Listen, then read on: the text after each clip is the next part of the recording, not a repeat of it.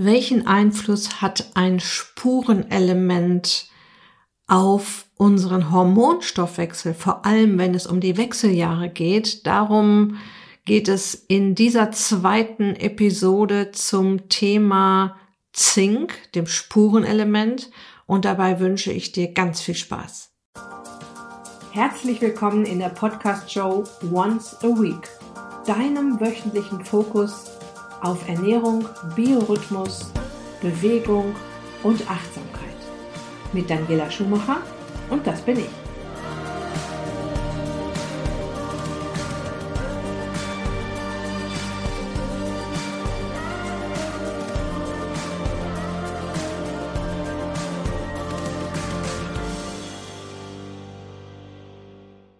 So, es geht spannend weiter.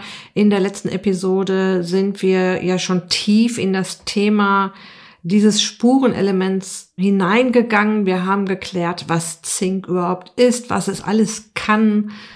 Wir haben uns angesehen, welche Mangelerscheinungen, welche Befindlichkeitsstörungen es geben kann, wenn Zink fehlt. Wir haben uns eine ziemlich lange Liste angeguckt, ähm, wo es darum ging, wie ein Mangel überhaupt entstehen kann. Und ich habe zum Schluss noch erklärt, in welchen Nahrungsmitteln wir besonders viel Zink finden. So und heute möchte ich auf die Besonderheiten in unserem Hormonstoffwechsel eingehen auf die Besonderheiten in den Wechseljahren. Ich werde über die Schilddrüse sprechen, über die Hirnanhangsdrüse. Da werde ich mal ganz kurz reingehen. Und Zink kann auch bei PMS zum Beispiel unterstützen, beziehungsweise es kann PMS noch verschlimmern, wenn Zink fehlt. Ich rede kurz übers ähm, gesunde Altern mit Zink und werde dann auch noch über Nahrungsergänzungsmittel sprechen. Wir können eine Menge über die Nahrung machen, aber wenn ein Zinkmangel da ist, dürfen wir auch gerne den Körper mal eine Weile unterstützen. Ich empfehle ja niemals irgendwie was durchzunehmen, sondern das Ganze so therapiemäßig zu machen und sich da auch ähm, Unterstützung zu holen, entweder über einen Orthomolekularmediziner, über einen Heilpraktiker oder vielleicht gibt es ja auch einen Hausarzt, der sich auf orthomolekulare Medizin spezialisiert hat. Oder auch ein KPNI-Therapeuten kann ich auch immer sehr empfehlen, die Therapeuten der klinischen Psychoneuroimmunologie. Ich gehe kurz darauf ein, wie viel Zink wir nach meiner Recherche brauchen, wie viel ich selbst einnehme. Und wir werden uns am Ende auch anschauen, wie schwierig es ist, Zink zu messen im Blut. Ja? Okay, fangen wir mal ganz von vorne an. Und eins schon mal vorab, ich rede hier jetzt natürlich in dieser Episode und auch in der letzten Episode habe ich nur über das Spurenelement Zink gesprochen. Es gibt natürlich noch so viele andere Spurenelemente, Mineralstoffe und auch Vitamine, die genauso wichtig sind. Und bevor du jetzt denkst, meine Güte, wie kompliziert ist das denn alles? Es ist überhaupt nicht kompliziert, weil uns die Natur das ja alles in perfekter Form gibt. Natürlich kann ein Mangel entstehen.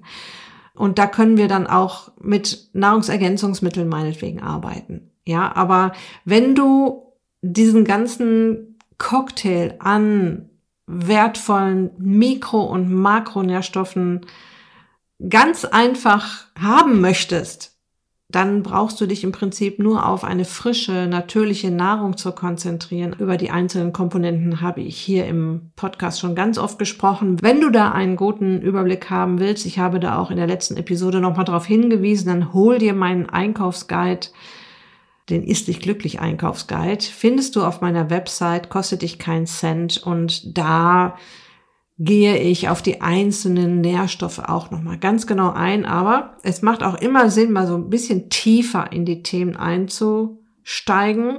Vor ein paar Episoden war, das, war es das Magnesium. Jetzt ist es das Zink und ich werde mir natürlich auch noch weitere Nährstoffe vornehmen. Es ist schon länger her, da habe ich den Vitamin D Papst Raimund van Helden zum Vitamin D interviewt und den Gründer von der Firma Artgerecht zum Thema Eisen. Also du findest hier im Podcast auch immer wieder Episoden zu den Mikronährstoffen im Körper. Okay, was bedeutet Zink jetzt in den Wechseljahren, beziehungsweise was bedeutet Zink in Hinblick auf unseren Hormonhaushalt?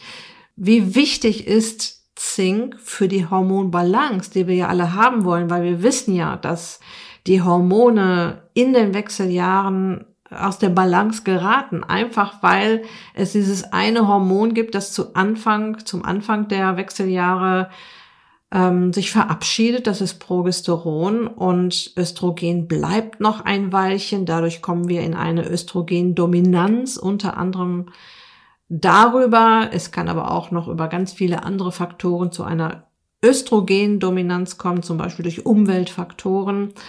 Und es macht natürlich eine Menge Sinn, den Körper in dieser Phase besonders zu unterstützen und auch im Blick zu haben, dass wir diese ganzen gesunden Dinge, die sich in unserer Nahrung befinden, ganz einfach auch brauchen.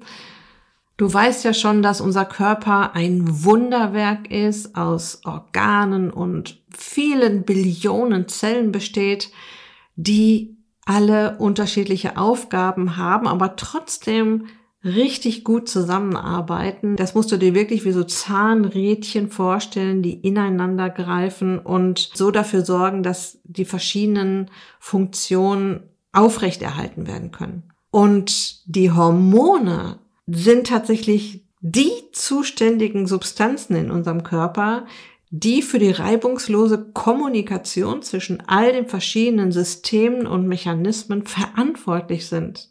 Du weißt ja schon, Hormone sind chemische Botenstoffe. Botenstoffe verteilen wichtige Nachrichten im Körper und deshalb funktioniert es halt dann auch alles so gut oder so schlecht, wenn ein Hormon aus der Balance kommt oder die Unterhaltung stockt, Anweisungen nicht mehr gegeben werden können, Substanzen nicht mehr von A nach B transportiert werden, weil der, ich sag mal in Anführungsstrichen, Befehl von dem Hormon nicht mehr gehört wird oder nicht ähm, ausgeführt wird. Stell dir das so ein bisschen wie so ein Orchester vor, dein gesamtes Hormonsystem, das total gut klingt, solange alle Instrumente im selben Takt spielen. Und wenn ein Instrument aus dem Takt gerät, dann gerät das ganze System aus dem Takt und aus der Balance. Und das kann unter anderem passieren, weil da zu wenig Zink ist. Nochmal, das muss nicht immer gleich nur am Zink liegen. Es gibt noch genug andere Mineralstoffe. Auch Magnesium hatte ich in dem Zusammenhang ja erwähnt. Aber es ist wichtig, sich das immer mal wieder bewusst zu machen, wie wichtig diese Nährstoffe sind und sich dadurch bewusst zu machen, wie wichtig es ist, dass wir uns gesund, frisch, natürlich ernähren. Tatsächlich funktioniert die Bildung und Steuerung vieler Botenstoffe nicht ohne Zink. Zum Beispiel bei den Schilddrüsenhormonen, den Wachstums- und Sexualhormonen oder bei den Glückshormonen. Und da gehen wir jetzt mal ein bisschen tiefer drauf ein. Welche Hormondrüsen schütten jetzt diese Hormone aus? Das ist zum einen die Bauchspeicheldrüse, die das Hormon Insulin ausschüttet. Und Insulin ist für unseren Zuckerstoffwechsel und auch für unseren Fettstoffwechsel verantwortlich. Dann haben wir da ein hormonproduzierendes Organ, die Schilddrüse, unsere Energieministerin, T3, T4, RT3, RT4, wenn du schon mal einen Laborbericht über deine Schilddrüse gesehen hast, dann wird dir das alles was sagen. Dann haben wir da noch die Hirnanhangsdrüse, gehe ich gleich drauf ein. Und die Nebennieren, die schütten unsere Stresshormone, ich sage ja lieber Aktivitätshormone aus, weil sie ja genau die Aufgabe haben, dass wenn wir in Aktivität kommen, dass uns dann zum Beispiel Energie zur Verfügung steht und dass gewisse Mechanismen gestoppt werden, andere nach vorne geholt werden, dass wir auch jetzt diese Bewegung ausführen können. Früher war das so die Kampf-Flucht-Situation, heute ist es ja eher, wir treiben Sport oder wir versuchen mal die Bahn zu erreichen und rennen los und solche Sachen. Das machen die Nebennieren. Und oft beeinflussen sich die einzelnen Hormonsysteme gegenseitig. Und gerade dieses ausgeklügelte Wechselspiel zwischen ihnen macht einen Zinkmangel oder ein Mangel an anderen Spurenelemente folgenschwer. Du musst dir das so vorstellen, wenn an der einen Drüse das mit der Hormonproduktion nicht gut läuft, ähm, werden eventuell falsche oder gar keine Nachrichten an andere Drüsen oder Zielorgane gesendet. Und dadurch arbeiten die Empfänger dieser Nachrichten nicht so, wie sie eigentlich sollten und leiten selbst wieder entsprechende Botschaften an andere nicht weiter. Und so entsteht dann ein Teufelskreis sozusagen. Es entstehen Befindlichkeitsstörungen, es entstehen Krankheiten, es entstehen Nervenprobleme und so weiter und alles wegen einem kleinen Spurenelement. Und Spurenelement heißt ja, weißt du ja schon aus der letzten Episode, dass Zink auch nur in Spuren im Körper ist. Ja, also es, aber diese kleine winzige Menge ist so wichtig. So schauen wir uns das mal an dem Beispiel der Schilddrüse an. Ja, die Schilddrüse ist ja dieses kleine schmetterlingsförmige Organ am Hals und sie beeinflusst durch ihre Hormone tatsächlich den Stoffwechsel in fast allen Körperzellen. Die Schilddrüse hat Einfluss auf den Zuckerstoffwechsel, auf den Fettstoffwechsel, auf den Eiweißhaushalt, auf die Körpertemperatur, auf Herz und Kreislauf, auf den Magen, auf den Darm, auf Muskulatur und Knochen, auf die Nerven und auf die Gemütsverfassung. Wie gesagt, sie verteilt die Energie und jede von euch da draußen, die ein, eine Schilddrüsenunterfunktion hatte oder sogar vielleicht mal eine nicht diagnostizierte Unterfunktion hatte und all diese Befindlichkeitsstörungen hatte, war sicherlich sehr froh, wenn es dann endlich diagnostiziert wurde, wenn die Schilddrüse vernünftig eingestellt wurde und die Befindlichkeitsstörungen dann auch besser wurden. Denn wenn sie nicht vernünftig funktionieren kann, und wir sprechen ja auch immer noch über Zink hier gerade, ja, also wenn Zink fehlt und sie deshalb nicht vernünftig funktionieren kann, dann geht das auf unsere gesamte Leistungsfähigkeit. Ja, das kann auch zur Müdigkeit führen, zur Konzentrationsstörung, zur Gewichtszunahme bis hin zu depressiven Verstimmungen. Und dann haben wir da die Bauchspeicheldrüse und die kennst du schon, über die haben wir schon ganz oft gesprochen. Sie stellt das Hormon Insulin her und steuert den Zuckerhaushalt. Sie ist dafür verantwortlich, über Insulin den Blutzuckerspiegel zu senken, weil das einfach unheimlich ungesund ist, zu viel Zucker im Blut zu haben. Und ja, ein Mangel an Insulin führt zu erhöhten Blutzuckerwerten. Ähm, das kann noch ganz andere Gründe haben als Zinkmangel, wie zum Beispiel ähm, übermäßiger Zuckerkonsum. Dadurch werden die insulinempfangenen Zellen quasi taub fürs Insulinsignal und öffnen ihre Pforten nicht mehr, um das, um den Zucker aus dem Blut in die Zellen zu lassen. Das ist nochmal ein ganz anderes Problem, hat aber auch tatsächlich dann mit dem Zuckerhaushalt oder mit einem entgleisten Zuckerhaushalt zu tun. Aber auch hier ähm, hatte ich auch im ersten Teil schon gesagt, es wurde wohl schon festgestellt von den Wissenschaftlern, dass ein Zinkmangel eine Insulinresistenz oder einen Diabetes Typ 2 begünstigen kann. Interessant äh, fand ich, als ich hier für diese Episode recherchiert habe, dass auch die Hirnanhangdrüse oder Hypophyse ähm, ist ein nur kirschgroßes Organ im Gehirn und stellt unter anderem das Wachstumshormon Somatropin her. Und wie der Name es schon sagt, es regt das Wachstum an und Reparaturen im Körper, Regeneration in vielen Organen und in Körpergeweben und erhöht den Fettumsatz und die Stabilität der Knochen. Und ein Mangel an Somatropin fördert vermehrtes Fettgewebe am Bauch, Muskelabbau und brüchige Knochen, steigende Blutfettwerte, Immunschwäche und Abfall der geistigen Leistungsfähigkeit. Wow! Und das alles ausgehend von einem kirschgroßen Organ im Gehirn.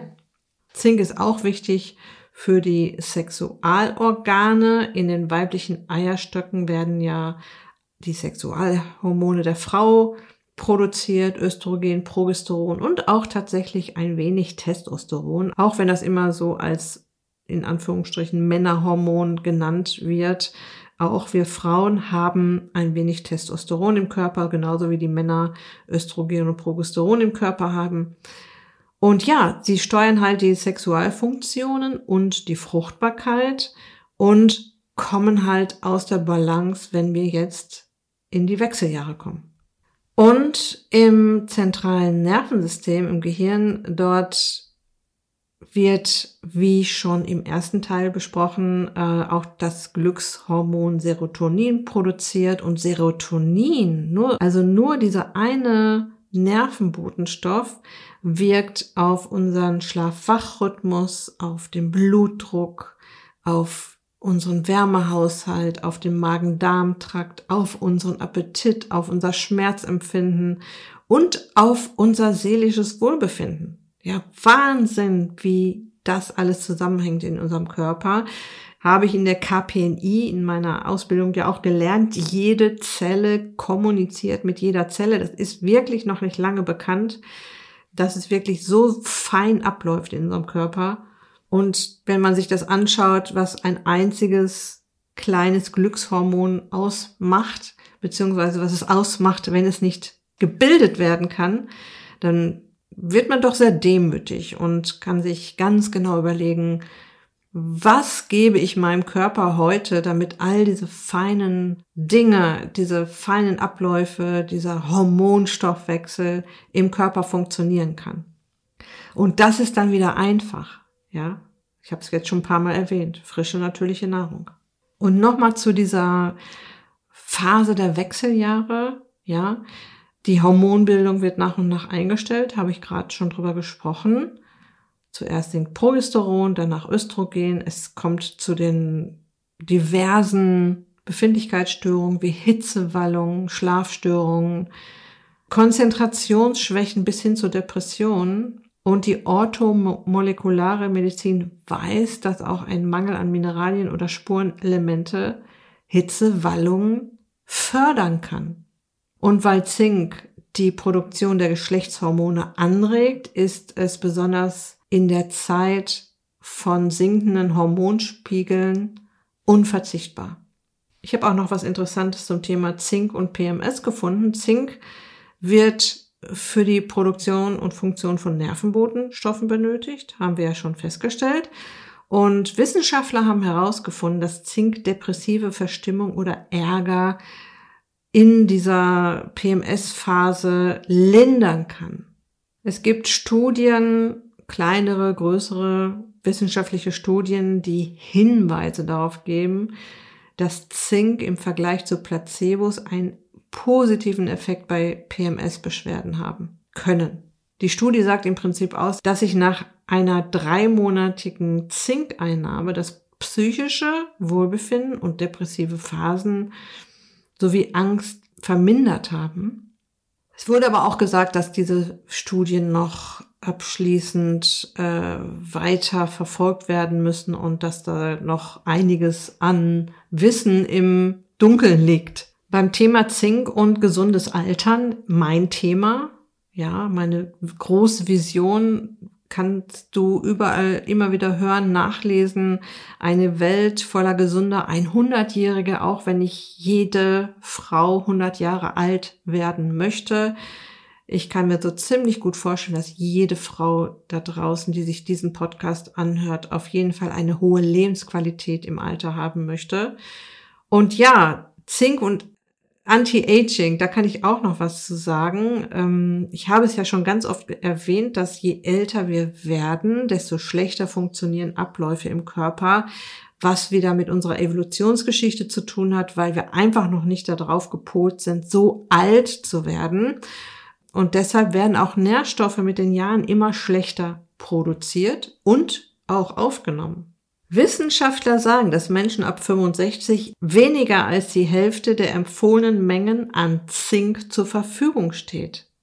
Ja, und das kann zu Störungen des Immunsystems führen, ist ja im Alter jetzt auch nicht so unwichtig und auch zu Entzündung führen. In einer Studie wurden 50 gesunden Seniorinnen und Senioren ähm, 15 Milligramm Zink pro Tag verabreicht und man konnte beobachten, dass die Häufigkeit von Infektionen reduziert wurde. Ich habe es in der ersten Folge schon erwähnt zu diesen beiden Zinkfolgen, dass wenn ich das Wort Infekt oder Erkältung höre, dass mir dann sofort Zink einfällt. So, jetzt habe ich das Wort Zinkeinnahme schon ein paar Mal gesagt. Also es geht am Ende auch darum, dass man mal schauen kann, habe ich typische Mangelerscheinungen. Ähm, lass ich das mal untersuchen. Dazu sage ich gleich auch noch was, weil es gar nicht so leicht ist, das untersuchen zu lassen. Möchte ich grundsätzlich mal eine präventive Dosis nehmen für sechs, acht Wochen. Wie auch immer ist es wichtig zu wissen, dass es verschiedene Zinkverbindungen gibt, zum Beispiel Zinkcitrat, Oxid, Gluconat, Bisglycinat, ich selber nehme ein Methionin, ja, und da gibt es verschiedene Bioverfügbarkeiten. Ich packe euch den Link der Deutschen Apothekerzeitung in den Beitrag zu dieser Episode, damit ihr euch das mal anschauen könnt und dann auch gut entscheiden könnt, für welche Zinkverbindung ihr euch entscheiden möchtet, falls ihr supplementieren wollt. Dann habe ich nachgesehen, wie viel Zink braucht der Mensch, beziehungsweise ich habe jetzt natürlich eher nach Frauen geguckt und da auch wieder in das Burgerstein Handbuch Nährstoffe reingesehen. Die offizielle tägliche Empfehlung für den Tagesbedarf an Zink liegt in Deutschland für Frauen zwischen 7 und 8 Milligramm. Ich habe auch noch Quellen gefunden, wo daneben steht, abhängig von der Phytatzufuhr über Pflanzen.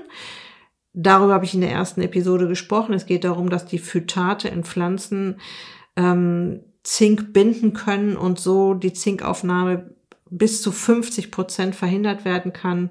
Das ist ein Problem, ja, Problem in Anführungsstrichen. Das kann man natürlich auch beheben.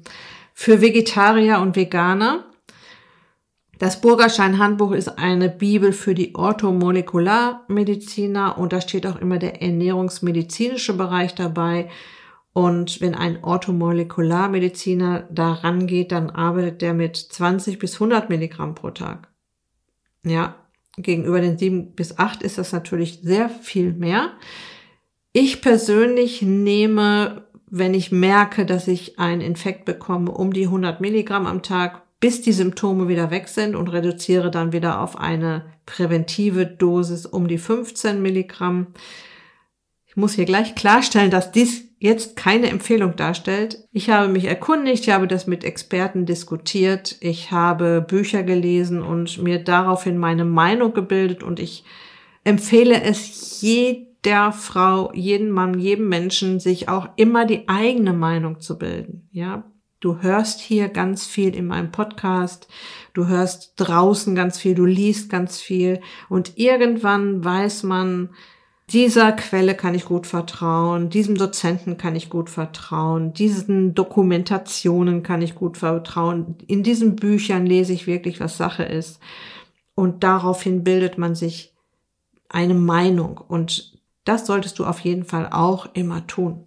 Zum Schluss noch ein Wort dazu, wie der Zinkbedarf gemessen werden kann. Das ist tatsächlich nicht leicht. Zink befindet sich zu über 98 Prozent in den Körperzellen und deshalb macht eine Bestimmung im Blutserum oder Blutplasma eher wenig Sinn und auch im Urin bringt die Zinkbestimmung nichts. Am sichersten ist nach meinen Recherchen die Zinkanalyse übers Vollblut und auch das können nur wirklich spezialisierte Labors durchführen. Man kann aber Rückschlüsse schließen, wenn man gleichzeitig ähm, Kalium, Magnesium und Calcium bestimmt und hat dann eine recht gute Aussage über die Versorgung des Organismus mit Mineralstoffen überhaupt. Wenn du präventiv vorgehen möchtest, der erste Schritt ist auf jeden Fall die frische, gesunde Ernährung. Es gibt auch noch Haar-Mineralstoffanalysen, worüber Zink bestimmt werden kann. Aber auch hier gibt es das Problem von Umwelteinflüssen, Haarfärbemitteln und so weiter, die das Ergebnis verfälschen können. Gut, ich möchte diese beiden Episoden jetzt nochmal zusammenfassen. Zink ist ein sehr wichtiges, essentielles Spurenelement. Unser Körper ist darauf angewiesen, dass wir ihm Zink zuführen. Zink ist an Prozessen wie der Immunfunktion, der Proteinsynthese, der Wundheilung, der DNA-Synthese und Zellteilung beteiligt und ist die Zinkaufnahme unzureichend, kann das zu DNA-Schäden und einem anfälligen Immunsystem führen, was wiederum Auswirkungen auf die Reaktion des Körpers auf bakterielle und virale Infektionen haben kann. Und wie in dieser Episode vor allem besprochen, auf unser hormonelles Gleichgewicht. Was wir essen, die Auswahl und Kombination unserer zinkhaltigen Lebensmittel hat einen sehr großen Einfluss auf die Bioverfügbarkeit von Zink im Körper. Phytate aus Pflanzen und auch zum Beispiel Eisen können die Zinkresorption hemmen, während tierische Proteine die Zinkaufnahme erhöhen. Alles in allem können wir feststellen, dass Zink ein Mineral ist, ein Spurenelement ist, auf das wir mal schauen dürfen, wo wir mal aufmerksam hinschauen dürfen und auf jeden Fall mal darauf achten dürfen, in welchen Lebensmitteln finde ich Zink. Dazu habe ich in der ersten Folge ganz viel gesagt. Und diese Lebensmittel regelmäßig auf dem Speiseplan haben, dann sind wir schon mal einen riesen Schritt weiter.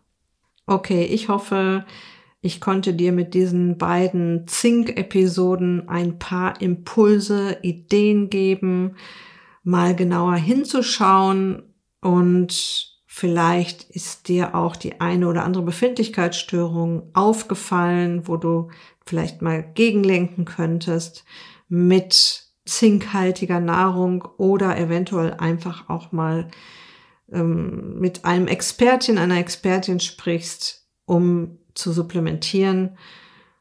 Im Grunde kann dir natürlich auch eine Apothekerin Auskunft dazu geben, ähm, wie du da jetzt vorgehen kannst, wenn du denkst, dass du da an der einen oder anderen Stelle einen Mangel hast oder dein Arzt kann dir weiterhelfen, wenn du Symptome beschreibst, die auf einen Zinkmangel hindeuten. Okay, das war es für diese Episode. Ich wünsche dir noch eine wunderbare Restwoche. Lass es dir gut gehen, pass auf dich auf, bleib gesund, ist dich glücklich, deine Daniela.